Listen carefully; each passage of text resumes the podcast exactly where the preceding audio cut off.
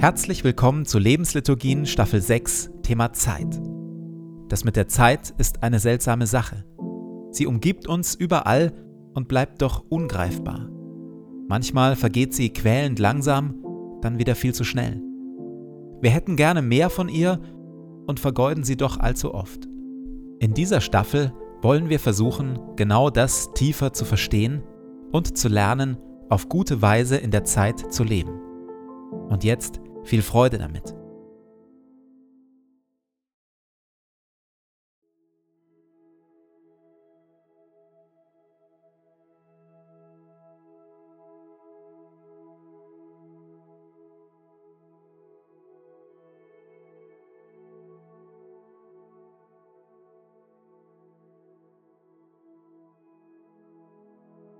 Zu Beginn meines Betens lege ich zur Seite, was mich beschäftigt und lasse es ruhig werden in mir.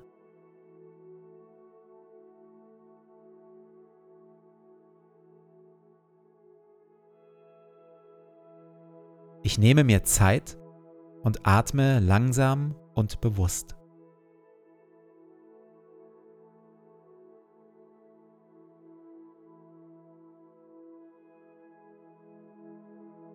Herr über Zeit und Ewigkeit, du bist hier jetzt.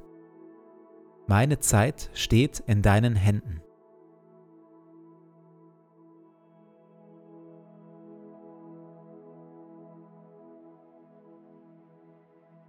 Wir hören Worte frei nach dem biblischen Buch Prediger Kapitel 3. Alles hat seine Zeit.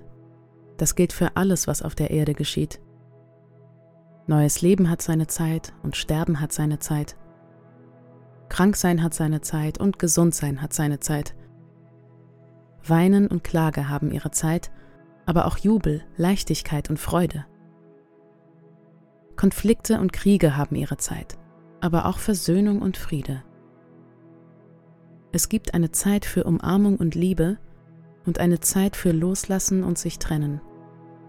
Es gibt eine Zeit für Rush Hour, Schnelligkeit und Zeitdruck und eine Zeit für Ruhe, Durchatmen und Pausen.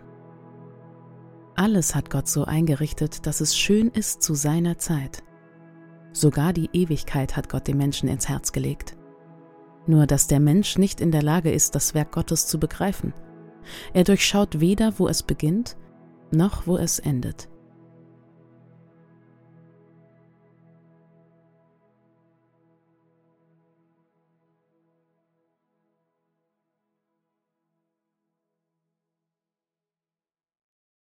Wenn wir an Zeit denken, denken wir zumeist an eine Uhr. Das war aber nicht immer so.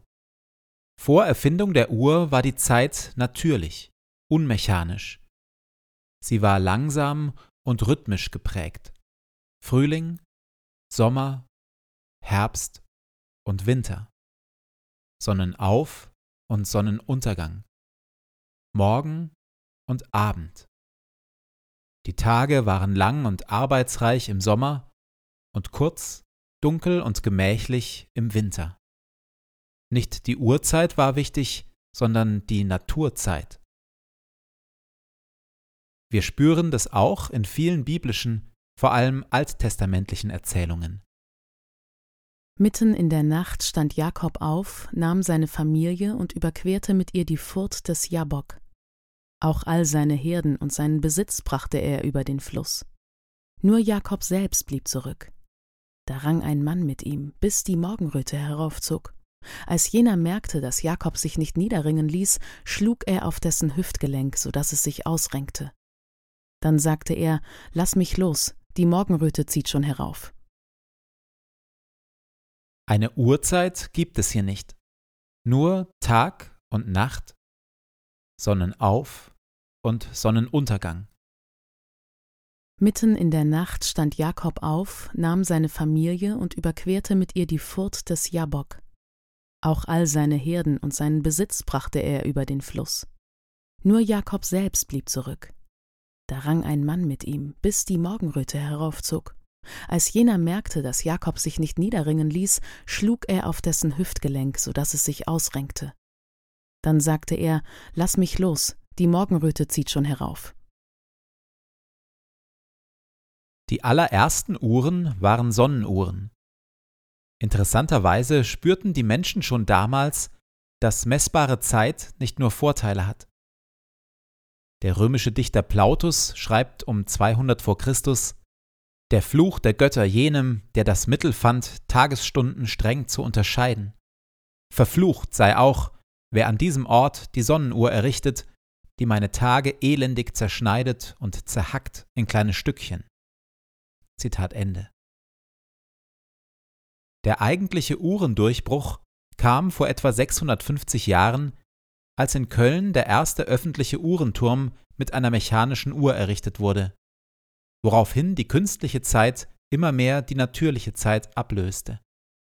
Seitdem machen Menschen dann eine Essenspause, wenn die Uhr es sagt, und nicht, wenn sie eine Pause brauchen oder Hunger haben. Seitdem gehen Menschen dann ins Bett, wenn es die Uhrzeit sagt, und nicht, wenn sie müde sind.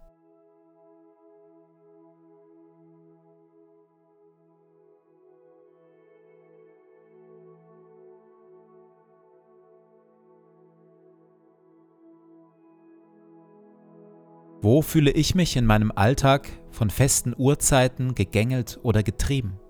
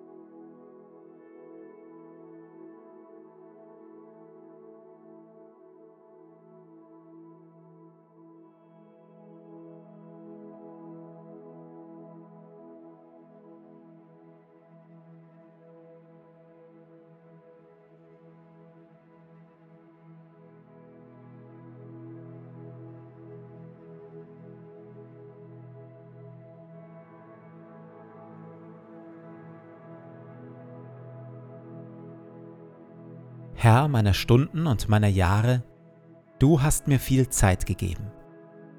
Sie liegt hinter mir und sie liegt vor mir. Sie war mein und sie wird mein, und ich habe sie von dir.